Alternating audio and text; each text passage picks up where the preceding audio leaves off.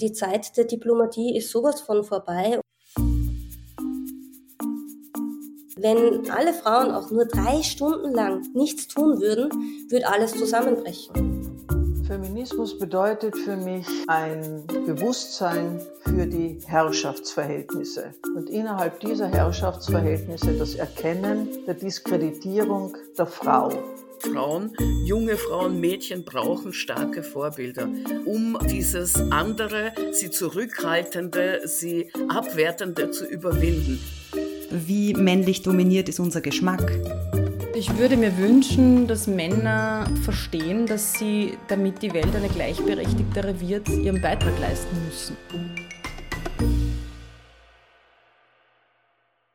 Hallo und herzlich willkommen bei Große Töchter. Schön, dass ihr wieder mit dabei seid, dass ihr eingeschaltet habt, obwohl es draußen so schön und sommerlich ist gerade, aber Podcasts kann man ja auch sehr gut am Strand hören. Ich hoffe, das tut ihr gerade. Ich hoffe, ihr hört gerade im Urlaub und nicht in der Arbeit. Wie immer möchte ich zu Beginn meinen neuen SupporterInnen auf Steady danken. Das sind heute zwei Personen. Danke Annika und danke Christina. Wenn ihr große Töchter gut findet, dann könnt ihr den Podcast supporten, indem ihr freiwillig für ihn zahlt. Das geht auf steadyhq.com slash große Töchter Podcast. Den Link dazu findet ihr immer in den Shownotes. Und weil im Juli große Töchter schon vier Jahre alt wird und ich 35 Jahre alt werde, habe ich mir gedacht, zur Feier dieses Monats kriegen alle neuen SupporterInnen auf Steady bis Ende Juli, also ab heute bis Ende Juli, bekommen alle neuen SupporterInnen eines der begehrten Patriarchat anzünden Feuerzeuge dazu geschenkt, zusätzlich zum Goodie, das ihr euch auswählt. Ja, auf Steady könnt ihr auch diverse Goodies auswählen. Es gibt zum Beispiel eine Made-Tiers-Tasse oder ein Pläne zum Sturz des Patriarchats Notizbuch oder eine Totebag mit der Aufschrift Hoch die internationale Frauensolidarität. Und wie gesagt, bis Ende Juli gibt es noch ein Patriarchat Anzünden Feuerzeug dazu. Und als ich gesagt habe, dass diese Feuerzeuge sehr begehrt sind, habe ich das gemeint. Sie sind nämlich gerade komplett ausverkauft und ich habe sie neu bestellt und ich werde sie aber nicht auf Etsy stellen, wo man normalerweise auch Merch von mir kaufen kann, sondern es gibt sie tatsächlich im Moment nur für neue Steady-SupporterInnen. Also holt euch euer Patriarchat anzünden Feuerzeug. steadyhq.com slash große Töchter Podcast. Eine nette Nebenwirkung ist natürlich, dass ihr dazu beiträgt, dass es diesen Podcast weitergeben kann, denn der ist fast zur Gänze Community finanziert und kann nur bestehen, wenn Leute freiwillig für ihn zahlen. Vielen lieben Dank euch. In der heutigen Folge ist Mareike Fallwickel zur Gast und wir sprechen über ihr aktuelles Buch Die Wut, die bleibt, das im Rowold Verlag erschienen ist.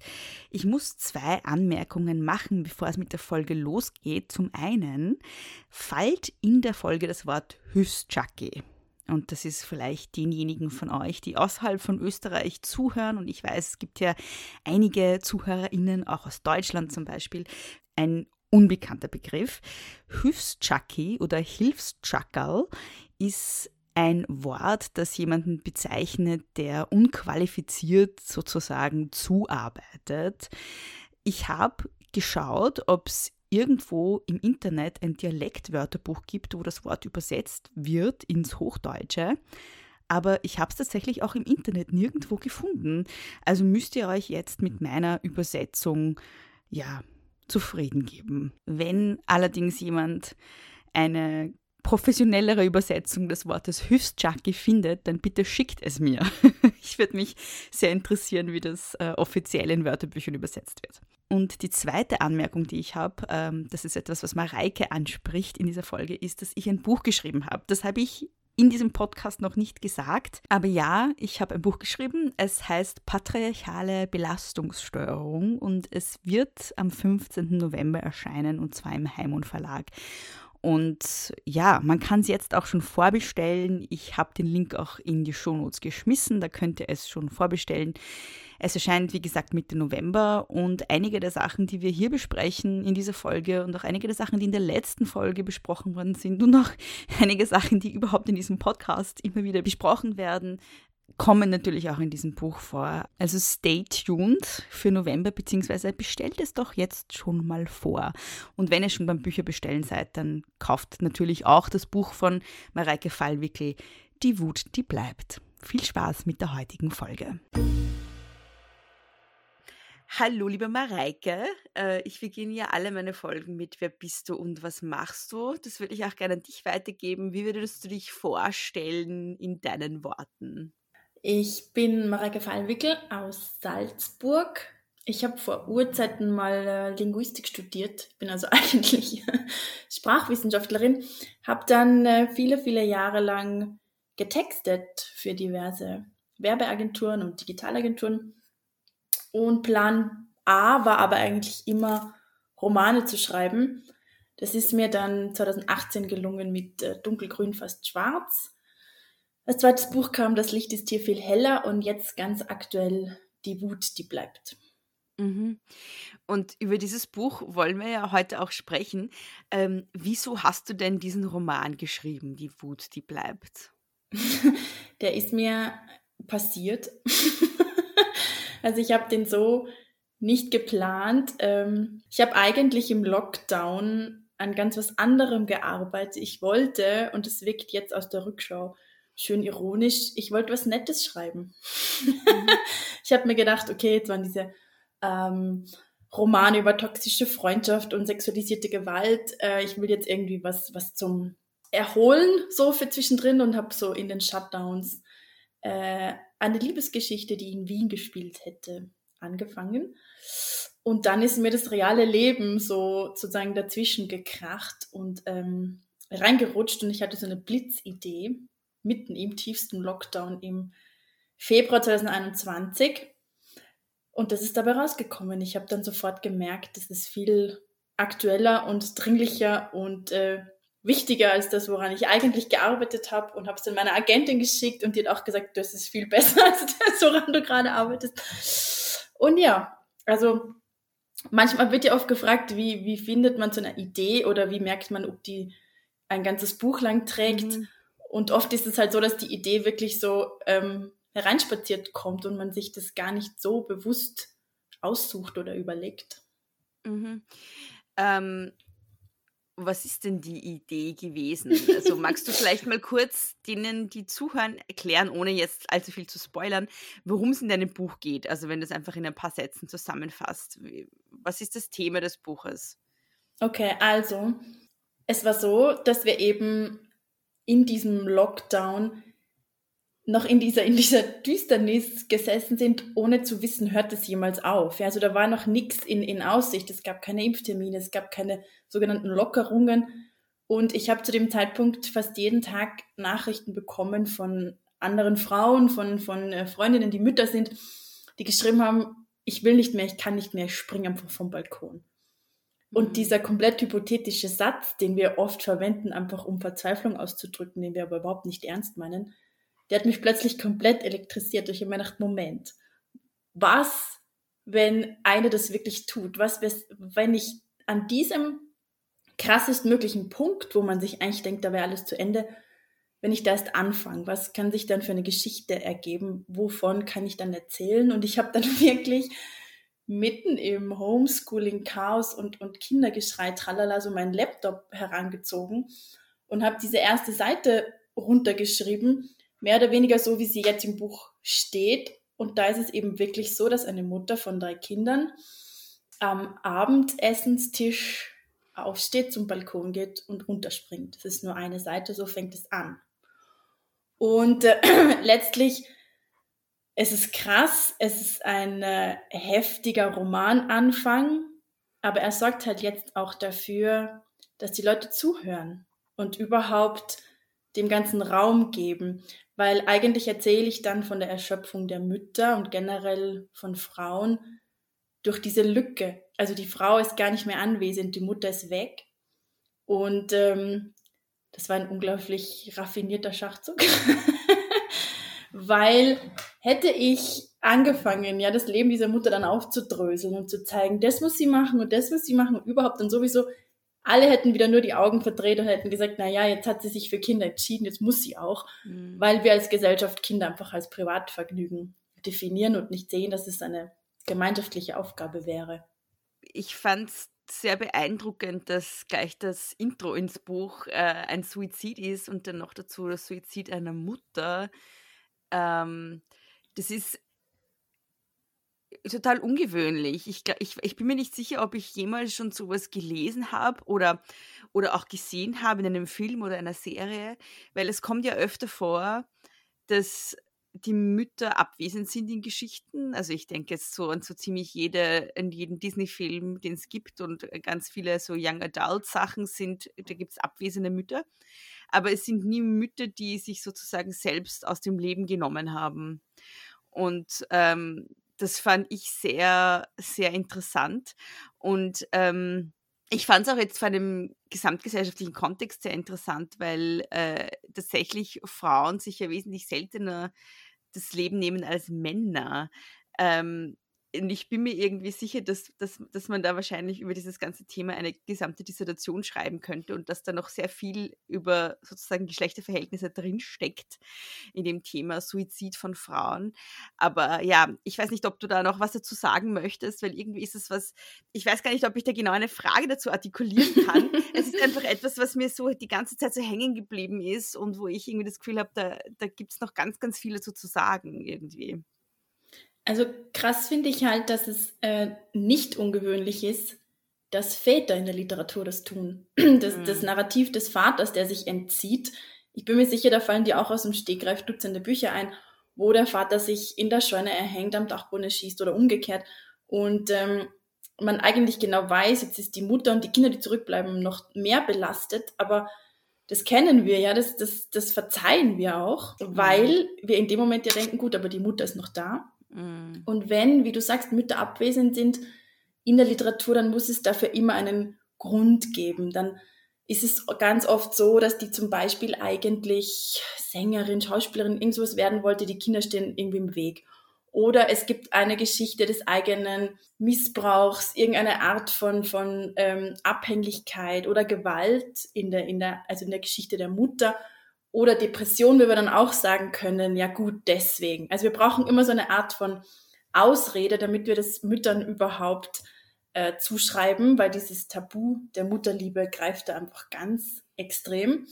Und deswegen gibt es in meinem Buch nichts davon. Mhm. Und ähm, es ist einfach, es ist so, dass ich nicht nur zeigen wollte, dass, dass Helene dann fehlt in allen emotionalen Belangen, sondern einfach auch in ihrer Funktion als Mutter, wie krass sie wirklich überlastet war.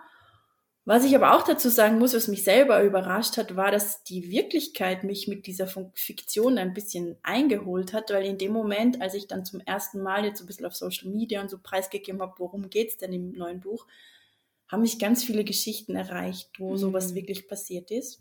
Mhm. Und mir haben auch ähm, Familienpädagoginnen geschrieben, dass sie in ihrer Arbeit seit den Lockdowns durchaus solche, ähm, viele solche Geschichten miterleben, betreuen. Oh, ich echt krieg schon Gänsehaut, wenn ich jetzt nur drüber rede. Und eine Mutter hat mir geschrieben, das war eine der krassesten E-Mails, ähm, die ich bekommen habe. Ich habe auch wirklich angefangen zu weinen, weil ich keine Ahnung, wie man auf sowas anders reagieren kann. Sie hat geschrieben, ich bin Helene. Ich habe im Lockdown versucht, mich umzubringen. Ähm, sie hat irgendwie schwer verletzt überlebt. Der Mann hat in dem Fall so darauf reagiert, dass er einfach gegangen ist und sie allein gelassen hat mit den Kindern. Wow. Und dann hat sie geschrieben, äh, sie liest gerade mein Buch und ich war so beeindruckt von diesem Heldinnenmut, weil wenn das jemanden triggert und ich verstehe jeden, der sagt, das ist mir zu krass, ich kann es nicht mhm. lesen, aber wenn es jemanden triggert, dann ja wohl sie. Mhm. Und sie hat gesagt, sie liest es auch teilweise mit ihren Kindern und dann sprechen sie darüber und weinen gemeinsam. Und ich war so berührt, da mir gedacht, Wahnsinn, das zu schaffen, sich dann dem ähm, zu stellen, was da passiert ist und warum. Also insofern ganz so fiktiv und erfunden, wie ich selber gedacht habe, ist es offenbar leider nicht. Mhm. Es redet dort nur nie jemand drüber. ja. Du beschreibst ja dann in dem Buch, also was ich dann auch sehr interessant fand, ist, dass ähm, die Mutter dann zwar sozusagen weg ist, aber es gibt dann trotzdem keinen Vater, der ihre Rolle einnimmt, sondern es sind auch wieder andere Frauen. Ja, man weiß auch aus, ähm, also es muss ja nicht immer so schlimm sein, dass die Mutter sich umbringt, aber man weiß zum Beispiel aus Ländern in, in Osteuropa, wo ja ganz oft ähm, Mütter das Zuhause verlassen, um woanders bezahlte Care-Arbeit zu leisten, so in Altersheimen oder in der Pflege, ähm, dass dort diese Lücken gefüllt werden von anderen Frauen, dass da die, die Großmütter kommen, die großen Schwestern, ähm, die Tanten, die Cousinen, nicht die Väter. Und im Buch ist es auch so, aber warum ist es so? Und vor allem, wie du sagst, er übernimmt nicht die Rolle der Mutter. Und ich will eigentlich zeigen, dass das Problem liegt am System. Das Problem ist nicht der Johannes, so heißt der Vater im Buch, ähm, dass er sich nicht in der Verantwortung sieht, sondern er sieht seine Verantwortung ganz woanders. Wir haben es geschafft, im Moment als Gesellschaft Männlichkeit und Weiblichkeit so krass mit diesen Rollen zu verknüpfen, so eng, so starr, dass wir sagen, gut, du bist ein Mann in diesem kapitalistischen System, du gehst jetzt bitte Erwerbsarbeiten, du verdienst Geld, befülle diesen Kühlschrank, befülle das Konto, schau darauf, dass deinen Kindern gut geht, sorge für diese Stabilität. Das ist auch eine Belastung, nur von einer anderen Art. Während wir sagen Fürsorgearbeit, dafür brauchen wir eine Frau. Ähm, das heißt, was tut er? Er holt sich im ersten Moment seine eigene Mutter, die Oma, das finden wir vollkommen logisch. Als die Oma mhm. selber krankheitsbedingt ausfällt, springt Sarah ein. Das ist Helenes beste Freundin, die selber keine Kinder hat, die auch noch nie auf Kinder aufgepasst hat. Aber sie ist einfach eine weibliche Person. Deswegen genügt es, und wir finden es ja auch beim Lesen total normal, während es uns seltsam vorkäme, würde er vielleicht einen Bruder oder einen Onkel oder einen männlichen Freund holen. Das heißt, er hat einfach das Problem, dass er Geld beschaffen muss und dafür muss er das Haus verlassen. Das heißt, er kann diese Fürsorgearbeit schlicht und ergreifend nicht in seiner Person übernehmen. Er kann nicht gleichzeitig zu Hause anwesend sein und bei seiner Arbeit. Das ist natürlich genau das Problem, worum es die ganze Zeit geht, dass diese mhm. Sorgearbeit unbezahlt ist, dass Frauen es auch nicht können, dass niemand es kann, dass niemand es schafft, sich so aufzureiben und gleichzeitig das alles zu erledigen, was uns ja auch die Pandemie so sehr vor Augen geführt hat. In dem Moment, wo diese Betreuungseinrichtungen geschlossen wurden, ist erstmal aufgefallen, dass es diese Vereinbarkeit nicht gibt, dass man nicht gleichzeitig alle diese verschiedenen Arten von Arbeit erledigen kann. Das heißt, mir ist es sehr wichtig, klarzustellen, weder Johannes im Buch noch die Männer in Wirklichkeit sind die Bösewichte. Ja? Die sind nicht schuld. Die sind genauso Teil des Systems und haben eine andere Art der Belastung. Und vor allem, er meint es ja auch in keinster Weise seinen Kindern gegenüber jetzt irgendwie lieblos, sondern er hat das Gefühl, ich habe mich darum gekümmert, dass eine weibliche Person anwesend ist. Es gibt ja auch noch die große Schwester Lola ich weiß, diese Kinder in guten Händen, jetzt kann ich gehen und arbeiten. Mhm. Das heißt, ähm, aus seiner Perspektive ist dieses Arbeiten gehen eine Form der Fürsorgearbeit. Ja, kann man das so sagen? So und es ja. ist ja auch, es ist ja tatsächlich auch essentiell. Also würde er wirklich ab diesem Moment zu Hause bleiben, sich um die Kinder kümmern, würde er komplett finanziell verarmen. Mhm. Im Zentrum des Buches stehen ja dann zwei verschiedene Frauenfiguren. Die Sarah, die beste Freundin, die dann sozusagen die Mutterrolle übernimmt, und Lola, die älteste Tochter in der Familie. Ähm, worin unterscheiden sich diese beiden Frauen? Also zum einen äh, durchs Alter. Sie sind sozusagen Vertreterinnen zweier Generationen. Sarah ist äh, Ende 30, knapp 40 kinderlos und Sarah ist halt so lieb, gell? Sarah ist so ein bisschen gemütlich und eh einigermaßen erfolgreich. Die schreibt äh, Krimis, ist finanziell unabhängig, hat sich irgendwie so ein Tinder-Date eingetreten, also so ein Typ, den sie irgendwie kurz vor dem Shutdown gedatet hat und nicht rechtzeitig losgeworden ist. Dann waren die gemeinsam im Lockdown und irgendwie haben alle vergessen, dieses überlange Date zu beenden und jetzt befindet sie sich halt in dieser blöden Situation ist einerseits natürlich geil, ist so einen zehn Jahre jüngeren Typ an der Seite zu haben, der das eigene Ego pusht, weil das freut uns natürlich, das zeigen wir gern, wenn, wenn solche, da geht es halt ganz viel um Körperlichkeit und um Image. Gleichzeitig äh, hat sie aber vor sich dieses Zeitfenster, das leider einfach existiert für Frauen, das sich langsam schließt und sie weiß nicht genau, will sie, soll sie, wie ist es mit eigenen Kindern? Und die hat sich halt so, die hat sich so eingerichtet im Patriarchat, gell? Die sagt dann so Dinge wie, ist doch eh alles nicht so schlimm oder man muss auch ein bisschen mitspielen, wenn man die Regeln beherrscht, so in die Richtung. Und dann kommt Lola und Lola ist 15 und Lola ist äh, informiert und interessiert und Lola lehnt sich auf und ist wütend und tut all das, von dem wir nicht wollen, dass junge Frauen es tun. Sie ist ähm, fordernd und nimmt immer mehr Raum ein, sprichwörtlich, und die krachen so ein bisschen aufeinander und Lola zeigt Sarah Wunden auf, von denen Sarah gar nicht wusste, dass es die gibt. Und natürlich stehen sie beide so ein bisschen metaphorisch für diese verschiedenen Positionen im Feminismus. Gerade so meine Generation, wir Kinder der 80er, wir lassen uns ganz gern einlullen mit diesem berühmten, wir sind doch eh alle schon gleichberechtigt, es hat sich doch so viel verändert und was wollt ihr denn jetzt noch? Und da kommt aber eine viel jüngere Generation nach, die tatsächlich sagen kann, was wollen wir denn jetzt noch und warum sind wir nicht gleichberechtigt. Hm, wenn wir schon über unterschiedliche Generationen sprechen, ähm, dein Roman ist ja deiner Tochter gewidmet. Ähm, was ist denn, was ist dir denn wichtig? Du bist ja selber Mutter. Was ist dir wichtig, deinen Kindern weiterzugeben in Sachen Feminismus, Gleichberechtigung? Ich habe mir gerade ein Buch bestellt, das heißt How to Raise a Feminist Son. ich habe noch nicht reingelesen, mhm. aber ich erwarte und erhoffe mir Großes.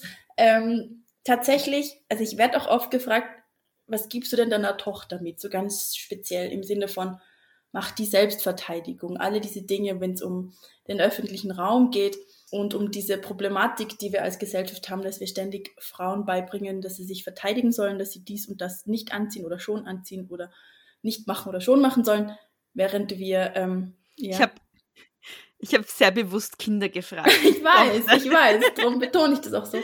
Ja. Während wir es halt versäumen, ähm, Söhnen beizubringen, dass andere Menschen nicht zu vergewaltigen sind. Und ich sage eben dann immer, naja, natürlich sage ich das meiner Tochter alles und versuche sie da irgendwie zu stärken und äh, ihr, weiß ich nicht, was auch immer für ein Rüstzeug das sein kann, mitzugeben. Aber in erster Linie sehe ich halt meine Verantwortung durchaus bei meinem Sohn. Er darf nicht rausgehen in diese Welt und ein Mann sein, der denkt, er könnte sich über welche Grenzen auch immer hinwegsetzen. Und ähm, ich hoffe, ich weiß es nicht, das wird sich erst zeigen, es ist mein erster und einziger Sohn, ob mir das gelingt. Zumindest ist es so, dass es ein bewusstes Thema ist, über das wir viel reden, über ähm, dass es irgendwie einen Diskurs gibt zwischen meinen Kindern und mir und ich bin da vor allem auch immer ehrlich. Also ich halte nichts davon, meine Kinder, meinen Kindern irgendwas, weiß ich nicht, vorzulügen oder auch so Dinge zu sagen, wie du bist du noch zu klein. Niemand ist zu klein für irgendwas, dann liegt es an mir, es so zu erklären, dass sie es verstehen. Und äh, ich, darum bemühe ich mich. Also ich hoffe, wie gesagt, wir reden wir in, naja, jetzt ist er zwölf, reden wir in zehn Jahren nochmal. Mm was dabei rausgekommen ist. Ja, die Frage ist halt immer, wie sehr ist es tatsächlich ähm, äh, oder wie, wie sehr unterliegt das tatsächlich der Kontrolle der Eltern? Ich meine, es gibt ja auch eine ganze Gesellschaft drumherum, die Kinder ich auch weiß. prägt. Und vor ja. allem, ich merke das natürlich dann auch, ähm, ich bin zwar eine wichtige Stimme und eine laute Stimme in seinem Leben, aber ich bin halt nur eine Stimme. Mhm. Und die anderen sind so viel mehr und nicht nur die, die reden, sondern eben auch alle Narrative, von denen er umgeben ist, alle Filme, Bücher, diese ganzen Verstrickungen, ja, die, die alles natürlich unterstützen, diese ganze Misogynie, die wir in, in jeder Hinsicht leben. Ähm, es ist sehr schwer dagegen anzukommen und ähm, es ist auch klar, dass mir das sicher nicht in jeder Hinsicht gelingen wird. Aber vielleicht zumindest ihm so ein, ein Grundgefühl dafür mitzugeben. Mm. Ich würde gerne nochmal zurückgehen auf etwas, was du vorhin gesagt hast, nämlich, dass du den Eindruck hast, dass ähm, deine Generation, also ich bin ein paar, ich glaube, ich bin ein paar Jahre jünger als du, ich, ich werde bald 35. Ähm, und ich, ähm, aber wir gehören, glaube ich, do, doch zur gleichen Generation in gewisser Weise.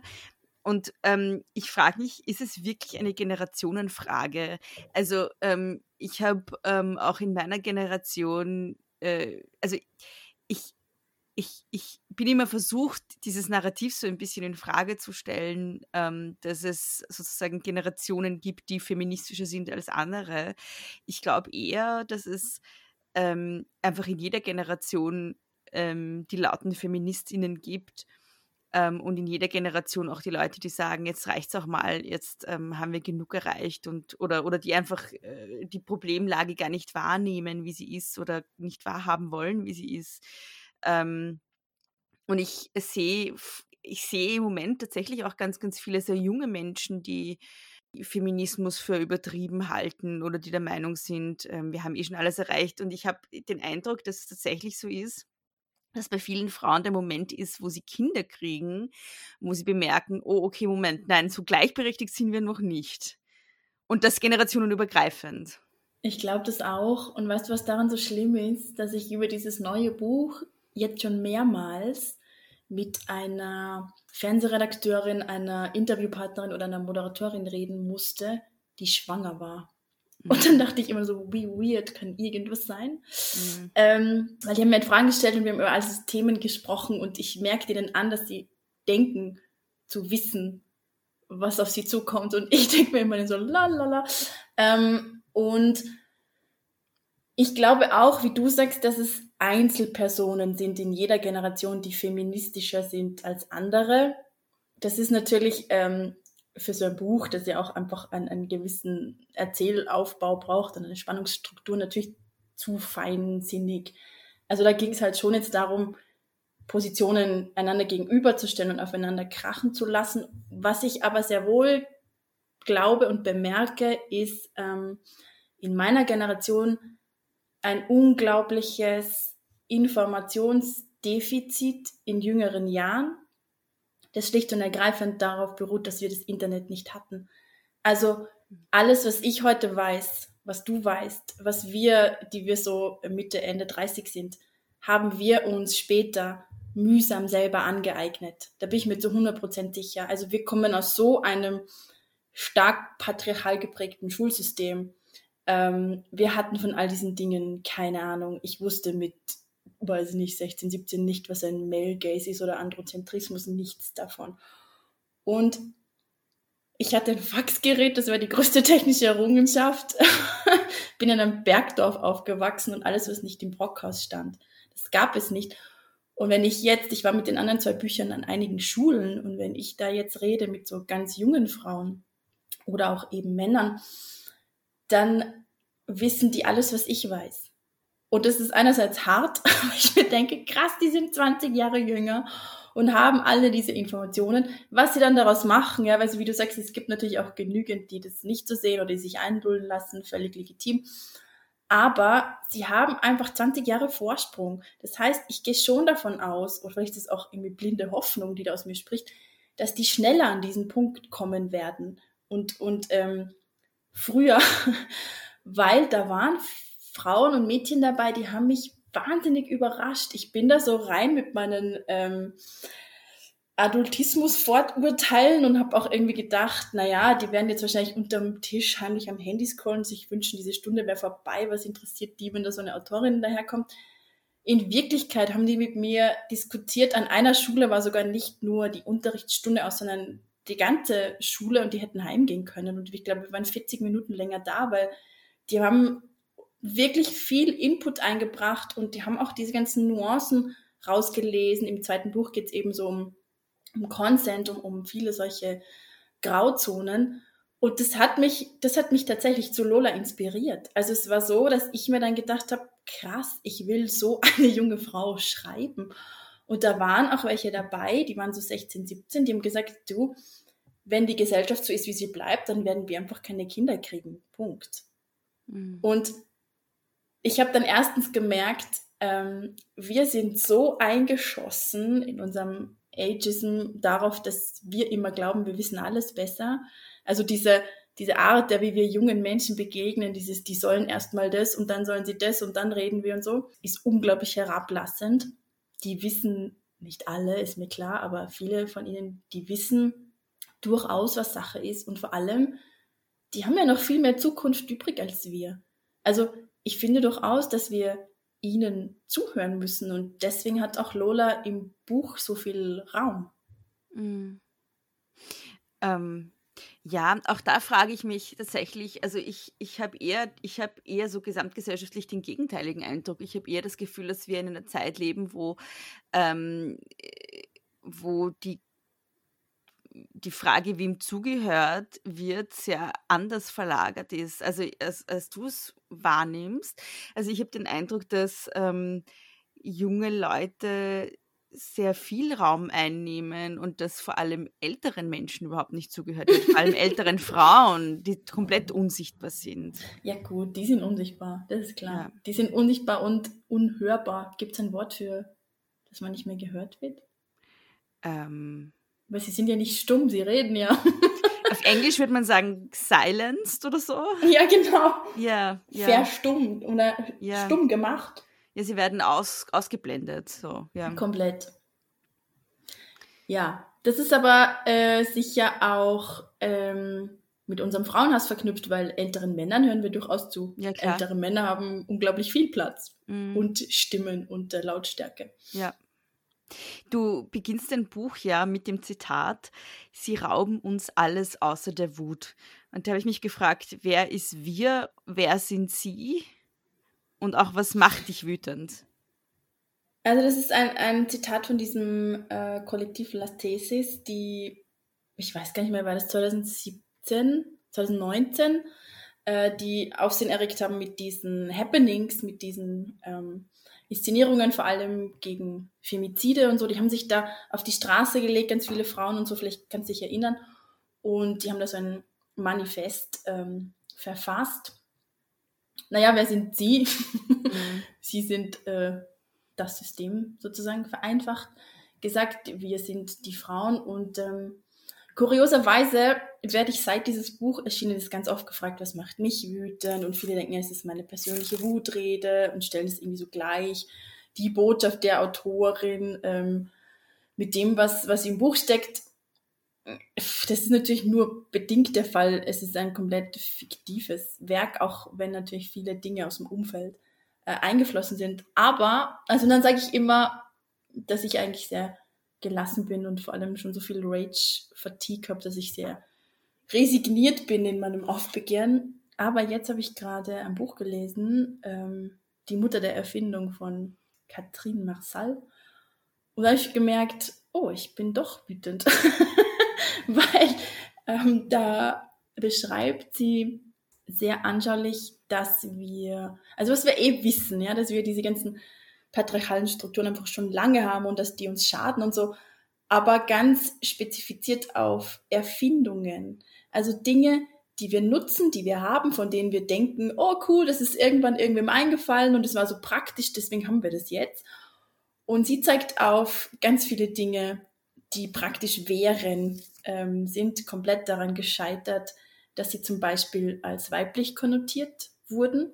Mhm. Ganz viele Erfindungen ähm, sind nicht durchgegangen, weil wir sozusagen als Gesellschaft uns dagegen gestemmt haben. Das ganze Wagniskapital geht, also 97 Prozent aller Gelder gehen in Männerhände. Das heißt, alles, was wir haben und nutzen und machen, ähm, ist von Männern erdacht und geschaffen und entwickelt und ähm, da sind ganz viele interessante Beispiele drin. Und man kann das auch wirklich nur so schnaufend lesen, weil es dann auch immer so schmerzt, nicht so sehr wegen all dieser ignorierten Ideen von Frauen oder, oder wie sich halt auch entwickelt hat, dass die so, so unterbezahlt sind und so, sondern weil man dann immer sieht, wie schlecht es für uns alle ist. Du hast ja vorhin schon gesagt, du bist ja selber Mutter. Und da ist natürlich meine Frage jetzt, die naheliegende Frage, wie ist denn die Fürsorgearbeit bei euch aufgeteilt? Und ich weiß schon, es sagt dann immer jeder so natürlich 50-50, wir teilen uns das alles total gleichberechtigt auf. Aber wie ist es denn bei euch wirklich so? Also, ähm, also wirklich, wirklich. ich bin überrascht, dass jeder sagt 50-50. Mit welchen Leuten redest du? Naja, jetzt nicht, nicht jetzt zu mir konkret, aber, aber so. also das ist ja eine Frage, die ganz oft in Interviews irgendwie auch gestellt wird, kommt mir vor. Und da ist die Antwort immer, ja, wir teilen uns das total gleichberechtigt auf. Was, glaube ich, bei absolut niemandem stimmt. Ich wohne ja auf dem Land. ganz ehrlich. also diese 4% Väter, 4%, die ähm, Männer, die es in Österreich machen, die leben alle nicht hier. Wir haben es tatsächlich so aufgeteilt, ich traue mich jetzt nicht 50-50 sagen, weil du dann lachst du bestimmt, dass ähm, einer von uns verlässt das Haus, um Erwerbstätigkeit zu machen, der andere bleibt zu Hause und übernimmt die ganze Sorgearbeit, die halt an dem Tag anfällt, von äh, Hausaufgaben über Haushalt, über Kochen, Musikunterricht, whatever. Und am nächsten Tag tauschen wir. Mhm. Und äh, seid ihr beide selbstständig oder? Nein, okay. nur ich. Und ähm, also mein Mann hat einfach von Anfang an seine Stunden reduziert. Mhm. Und äh, das ist, einerseits klingt gut, gell, und es, es funktioniert auch. Aber es ist immer, immer mit Widerstand verbunden. Mhm. Also dadurch, dass wir sozusagen gegen den Strom schwimmen und das so machen, wie es irgendwie sonst keiner macht, liegen uns ständig Hindernisse im Weg. Also das muss man schon betonen. Und es ist halt auch wahnsinnig ungewöhnlich. Mhm. Also das, wie ihm begegnet wird, ist unglaublich abwertend. Wir sind es nicht gewöhnt, dass Männer solche Dinge tun, dass Männer sich um ihre Kinder kümmern. Ähm, und wie mir begegnet wird, ist natürlich auch so, dass es ja eigentlich meine Zuständigkeit wäre und ich so, als wäre er so mein Hilfsjackie im Endeffekt. Ja. Also es gibt zum Beispiel, ich, ich war letztes Jahr, als ich schon an diesem Buch geschrieben habe, hatte ich ein Interview mit einer großen Frauenzeitschrift und habe das genauso erzählt. Ich habe gesagt, naja, im Moment verlasse ich halt auch äh, trotz Lockdown war da, glaube ich, noch, das Ende vom Lockdown, ähm, dreimal die Woche das Haus und fahre in mein Büro, um zu arbeiten. Und mein Mann macht in dieser Zeit alles und im Moment sogar mehr als ich im Sinne von schupft halt alles, was zu Hause ansteht. Da waren wir noch im Homeschooling. Und die Frauenzeitschrift schreibt unter mein Foto, ihr Mann hilft ihr mit den Kindern. Ah, ja. und ich dachte so, danke erstens für diese Scheißformulierung. Ja? Mhm. Immer dieses, dass es meine Zuständigkeit ist und Gott sei Dank habe ich jemanden, der mir hilft. Zweitens, wie unglaublich krass ist, so darzustellen, als würde er irgendwie nichts machen oder halt nur so Hilfsleistungen. Mhm. Und drittens habe ich mir gedacht, gut, ich muss unbedingt an diesem Roman weiterschreiben. Ja. ja. Abgesehen von deinem eigenen Roman ist bei dir ja, du bist auch Zuckergoschal auf Instagram und ein großes Thema ist für dich ja Literatur von Frauen. Ähm, warum ist dir das denn so ein Anliegen? Tatsächlich ist es auch so gewachsen, wie, wie alles andere, was, also es ist so ein bisschen verzahnt mit diesem, als ich jung war, hatte ich keine Ahnung. Ich habe alle, alle, alle diese Männer gelesen. Teils, weil ich in der Schule musste und teils, weil ich halt gedacht habe, die sind das Maß aller Dinge. Ja. Also meine, meine Leseliste war auch ohne Schule komplett Männer dominiert, wie das halt so der Fall ist. Und ganz, ganz viele Frauen wie ich erzählen das ja so, dass ihnen erst wirklich sehr spät irgendwann aufgefallen ist, Moment, das kann doch nicht alles gewesen sein. Ja, da muss es doch noch was anderes geben. Und dass man sich dann so bewusst dagegen stemmen muss und auch wirklich anfangen muss, äh, wie so ein Trüffelschwein zu suchen, weil wir nicht lernen, Frauen zu lesen, weil wir nicht lernen, dass es Frauenklassiker gibt, weil uns immer nur suggeriert wird, äh, so nach äh, Schiller, Goethe, Nestroy, war also war sozusagen nichts Gleichwertiges äh, von Frauen vorhanden. Das zieht sich ja bis heute durch in jedem Kanon. Und äh, alle Literaturkritiker, die dann so Dinge sagen wie, oh, da fällt mir jetzt kein Buch von einer Frau ein, ich habe noch nie ein gutes gelesen. Und in dem Moment, wo man anfängt, bewusst Frauen zu lesen oder eben auch diverse Stimme, also weiß ich nicht, äh, non-binary, queer, trans people, macht das Lesen auf einmal wieder Spaß und man entdeckt so eine unglaubliche Vielfalt die einem vorher verborgen geblieben ist. Und dann hat sich das immer mehr so ergeben, dass sich das verlagert hat. Also nicht bewusst. Und jetzt heißt es natürlich oft, du diskriminierst die Männer. Mein Gott, ich habe sie alle gelesen und ich kann von wirklich vielen männlichen Autoren behaupten, ich habe sie wirklich alle gelesen. Jedes einzelne Buch, das die veröffentlicht haben. Wer kann das umgekehrt als männlicher Leser von Frauen sagen? Ich glaube, sehr wenige, wenn überhaupt irgendwer. Insofern, ich war dort. Ich bin sozusagen 30 Jahre lang jedes Jahr ins selbe Land gereist, lasst mich doch jetzt einfach woanders hinfahren. Und insofern habe ich dann gemerkt, klar, ich habe eine kleine Reichweite und das ist jetzt nichts im, im Vergleich zum Buchmarkt, der unglaubliches ähm, Ungleichgewicht befeuert, aber es ist besser als nichts, also ich versuche es zumindest und leg den Fokus darauf und, und konzentriere mich darauf. Erstens, weil es mir selber viel mehr Spaß macht. Zweitens, weil da so viel zu entdecken ist. Frauen schreiben unglaublich gut und Frauen haben einen anderen Blick auf die Welt, der uns die ganze Zeit fehlt. und weil Frauen halt dieses Rampenlicht brauchen. Sie kriegen es nicht von selber. Hast du eine Lieblingsautorin? Oh gut, nein. Aber es sind einfach zu viele gute.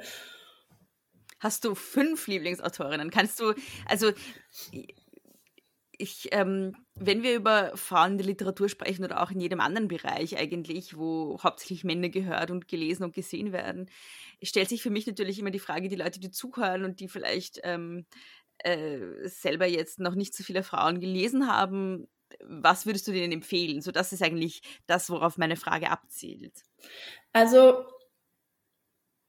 ich habe auf jeden Fall einige Titel zu nennen und was ich daran, oder wenn ich das noch kurz anhängen mhm. darf, was ich daran so wichtig finde, ähm, ist auch der Punkt der Solidarität. Es geht im Buch ja eben nicht nur um diese Care-Arbeit, um äh, Lola die Wütendnis. Es geht im Kern ganz viel um diesen Zusammenhalt unter Frauen der in der realen Welt so oft fehlt, weil wir von Anfang an in dieses toxische Klima der Konkurrenz gezwungen werden, ja, weil wir schon als kleine Mädchen lernen, andere Frauen sind unsere schlimmsten Feindinnen. Und äh, die ganze Zeit vermittelt bekommen, nur eine von uns kann Topmodel werden, diesen Bachelor kriegen, ähm, diese, Situation, diese Position besetzen aufgrund von Frauenquote und so weiter. Und dann werde ich halt auch oft gefragt, bist du verrückt? Du kannst doch nicht diese ganzen anderen Frauenbücher in die, in die Kamera halten. Das sind doch deine Konkurrentinnen mhm. eben nicht. Mhm. Und vor allem es ist mir herzlich wurscht, ob jemand mein Buch kauft oder fünf andere von anderen Frauen. Ich verliere dadurch nichts, sondern wir gewinnen gemeinsam. Und ich bin mir absolut sicher, wir Frauen könnten, wenn wir genauer hinschauen und wenn wir diesen Filter, die so, diese, diese Prägung ein bisschen auf die Seite schieben oder wenigstens Löcher reinbohren, könnten wir erkennen, was für eine unglaubliche Kraft in diesem Zusammenhalt liegen würde und dass wir alle, jede einzelne von uns in der Lage sind, anders über andere Frauen zu denken, zu sprechen und sie vor allem zu pushen, ja, uns gegenseitig zu unterstützen, statt uns immer gegenseitig zu bekämpfen, weil natürlich ist es ein unglaublich schlauer Trick ähm, vom Patriarchat dafür zu sorgen, dass wir eh rumbitschen und diese ganze Lateral Violence äh, verursachen, statt dass wir uns verbinden und, und äh, Männer haben ihre Seilschaften, die sie seit Jahrhunderten knüpfen, ihre ganze Homosozialität und wir haben irgendwie nur Konkurrenz. Deswegen, lange Rede, kurze Empfehlungen. Aktuell, also was immer geht, ist Gertrud Klemm, vor allem Hippocampus. Mhm. Ähm, aktuell habe ich gelesen auch, wahnsinnig gut, nebenan von Christine Bilkau. Bär von ähm, Marian Engel, das ist eine Wiederentdeckung aus den 70er Jahren. Sehr, sehr cooles, weirdes Buch. Dann ein simpler Eingriff von Yael Inokai. Ähm, Automaton von Berit Glanz. Ähm, die Transition Baby von Tori Peters, eine Transautorin. Außerdem Muttermilch von Melissa Broder liebe ich auch sehr. Das ist auch so ein bisschen queer und da geht es ganz viel so um kulinarische Genüsse und um so Körperlichkeit. Ähm, wie viel waren es schon? Brauchen wir noch mehr? gezählt, aber es waren auf jeden Fall, und, also es ist, glaube ich, jetzt eine, eine Liste, die die Leute im Sommer abarbeiten können. Zum Beispiel. Ja. Und wer noch mehr mag, braucht, will, äh, Lust bekommen hat, kann mir jederzeit schreiben oder auch einfach äh, bei mir auf Instagram schauen, sich inspirieren lassen. Es sind auch viele Sachbücher gerade wieder erschienen, die in diese Thematik eintauchen, so die Erschöpfung der Frauen mhm. von Franziska Schutzbach ist sehr gut. Deins kommt bald, da bin ich auch drauf gespannt. November, ja. also geht sich für Sommer nicht mehr aus, aber wir, wir wollen auch im Winter wütend sein, insofern. In der, es geht dann in den Weihnachtsferien. Jawohl. ähm, ich habe vor kurzem ja auch Julia Rabinovic hier zu Gast gehabt. Und ähm, ich habe die Frage gestellt, und das ist eine Frage, die ich auch dir stellen möchte. Was kann denn Literatur und Schreiben äh, beitragen zur Gleichberechtigung? Also in meinem Fall, da ich jetzt sozusagen da so ein bisschen reingerutscht bin in diese Thematik, ähm, dass meine Bücher diese Missstände und Ungleichheiten aufzeigen, merke ich schon, dass es viel bewirken kann anhand des Feedbacks, das ich kriege. Also es sind sehr viele Nachrichten dabei, auch von Männern. Man muss das jetzt irgendwie mal extra betonen. Lesen Männer dieses Buch? Verstehen Männer dieses Buch? Ja. Und ähm, Das Gute daran ist aber, ich kann natürlich, dadurch, dass es fiktiv ist und schlicht und ergreifend nur Buchstaben äh, zwischen zwei Deckeln auf Seiten, kann ich halt alles ausprobieren. Es ist ein literarisches Gedankenspiel. Es geht ja in Lolas Part ganz viel eben um, um Gegengewalt, um den öffentlichen Raum, wie unterschiedlich Männer und Frauen den erleben und um, um körperliche Rache. Und das zu versuchen zu erzählen oder zumindest es so zu überspitzen und so kippen zu lassen, dass die Menschen aufmerksam werden, dass es ein tiefes Unbehagen auslöst, dass man sich denkt, okay, Moment, aber warum finde ich das jetzt so krass, dass vier Mädchen jemanden in die Goschen hauen, während wenn es vier Jungs wären, wäre es mir wurscht. Dazu zum Nachdenken anzuregen, das ist was, was Literatur bewirken kann. Und da bin ich im Moment auch sehr, sehr froh. Also das Buch ist jetzt seit März draußen, das heißt, es gibt schon viele Stimmen dazu, dass das auch ankam. Also es zeigt mir auch, also nicht nur, dass ich froh bin, dass mich niemand zerrissen hat, sondern es zeigt mir auch, dass Zeit ist für dieses Thema jetzt, ja, dass, dass wir reif dafür sind, dass wir es verstehen, dass die Botschaft gehört wird. Ob sich was ändert, werden wir sehen. Aber die Leute, die es lesen, schauen vielleicht im Einzelnen genauer hin. In der eigenen Familie, im, in der eigenen Partnerschaft. Viele Frauen schreiben, ich habe sofort meine Mutter angerufen und habe mit ihr geredet und bewerte jetzt meine Beziehung zu ihr ganz anders. Viele haben geschrieben, ich will es allen meinen Freundinnen und Schwestern geben. Viele haben auch geschrieben, ich lese es, mein Mann liest es und wir reden ganz viel über diese Dinge. Und ja, denn wenn sich in diesen kleinen Bereichen was ändert, dann ändert sich irgendwann auch im Großen was. Mhm. Gibt es noch irgendetwas, was ich dich nicht gefragt habe, was du noch loswerden möchtest? Irgendwas, was dir noch wichtig ist? ich weiß nicht. Zum Buch oder generell. Wie du möchtest. Ich hoffe oder wünsche mir, ähm, dass viel, viel mehr von euch Frauen lesen. Das ist mir wirklich ein Anliegen, weil ich weiß und merke, wenn man das macht, ähm, verändert sich was. Es verändert sich zum Positiven eben nicht nur weibliche Stimmen, sondern auch alle anderen diversen. Und der Buchmarkt gibt es noch nicht her, viel zu wenig. Das heißt aber, wenn wir mehr nachfragen, wir sind schlicht und ergreifend die Kaufkraft, vor allem wir Frauen, über 70 Prozent aller Bücher werden von Frauen gekauft, dann äh, können wir da was bewirken, dass äh, diese Stimmen endlich mehr Publikationsfläche bekommen und auch gehört werden. Und ich verspreche und schwöre euch, ähm, dass es unglaublich interessant ist und man dann vielleicht doch mal wieder lieber in ein Buch schaut als auf Netflix. Mhm. Magst du den Leuten noch sagen, wo sie dich finden? Generell. Ja, in, nein, nein, so nein. im, im Social ich, dass du deine Adresse sagst? Oder? Also, heute Abend bin ich. nein, auf Social Media und auch nochmal vielleicht den Titel deines Buches. Also, das Buch heißt Die Wut, die bleibt, bei Robolt erschienen. Äh, mein, äh, warte, mein Twitter-Kanal heißt eigentlich Bücherwurmloch, mein Blog auch. Und äh, auf Instagram der Zuckergoschel, das kommt von der Kolumne, die ich äh, fünf Jahre lang hatte. Mhm. Die hieß nämlich Zuckergoschel.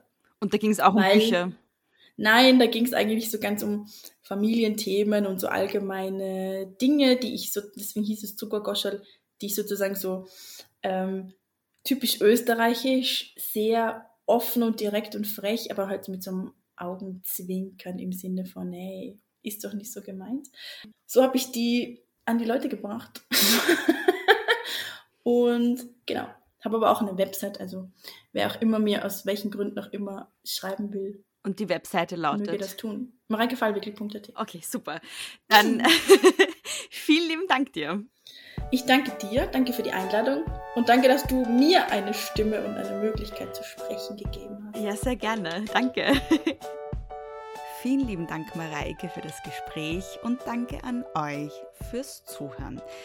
Das war die letzte Folge von Große Töchter vor der Sommerpause. Ja, ich werde jetzt eine kurze Sommerpause machen und würde vorschlagen, in der Zwischenzeit lest ihr Mareikes Buch, Die Wut, die bleibt. Den Link dazu findet ihr in den Shownotes, ebenso wie den Link zu Mareikes Homepage und den Link zu ihren Social Media Profilen. Und ihr könnt auch noch den ganzen Katalog an große Töchterfolgen hören, die es ohnehin auch schon gibt. Das sind ja mittlerweile eine ganze Menge an Interviews. Und äh, wenn ihr große Töchter fertig habt, dann kann ich euch noch ähm, einen weiteren Podcast empfehlen, den ich gerade gemacht habe, nämlich den Podcast der Konsumdialoge konsumdialoge.at. Dort findet ihr ihn, auch in jeder Podcast-App findet ihr ihn. Ich habe den für die Gemeinwohlstiftung Kommun produziert. Da geht es so um was ganz was anderes als um Feminismus, nämlich eher um Nachhaltigkeit, um Konsum, um nachhaltiges Wirtschaften. Aber vielleicht ist das für euch ja auch interessant. Ansonsten findet ihr große Töchter auf Instagram at große Töchter Pod und auf Facebook. Mich findet ihr at Frau Frasel auf Instagram und Twitter. Wenn ihr mir etwas mitteilen wollt, dann tut das bitte per E-Mail große Töchter Podcast at gmail.com. Überall und immer große Töchter übrigens mit zwei S und OE. Die Homepage, auf der ihr Große Töchter hören könnt, ist großetöchter-podcast.at, aber den Podcast gibt es auch in jeder Podcast-App. Und wenn ihr schon beim Hören seid, dann möchte ich euch bitten, Große Töchter 5 Sterne zu schenken, wo auch immer ihr gerade hört, Spotify oder Apple Podcasts und kurz ein paar wohlwollende Worte dazu zu schreiben, warum ihr den Podcast gerne hört. Das würde mich besonders freuen. Das dauert echt nur ein paar Sekunden. Das hilft aber total, weil es pusht den Podcast in den Charts nach oben und es führt dazu, dass ihn mehr Leute vorgeschlagen bekommen und somit wird die frohe große Töchter-Botschaft verbreitet. Und ja, erzählt euren Freundinnen und Freunden davon und wenn ihr wollt und könnt, dann supportet Große Töchter auf Steady und holt euch ein Patriarchat anzünden Feuerzeug bis Ende Juli. So, ich glaube, jetzt habe ich alles gesagt, was ich sagen wollte. Ich wünsche euch einen schönen Sommer. Schmiert euch ein mit Sonnencreme jeden Tag. Trinkt genug Wasser. Achtet gut auf euch. Und bis zum nächsten Mal. Nicht kleinkriegen lassen.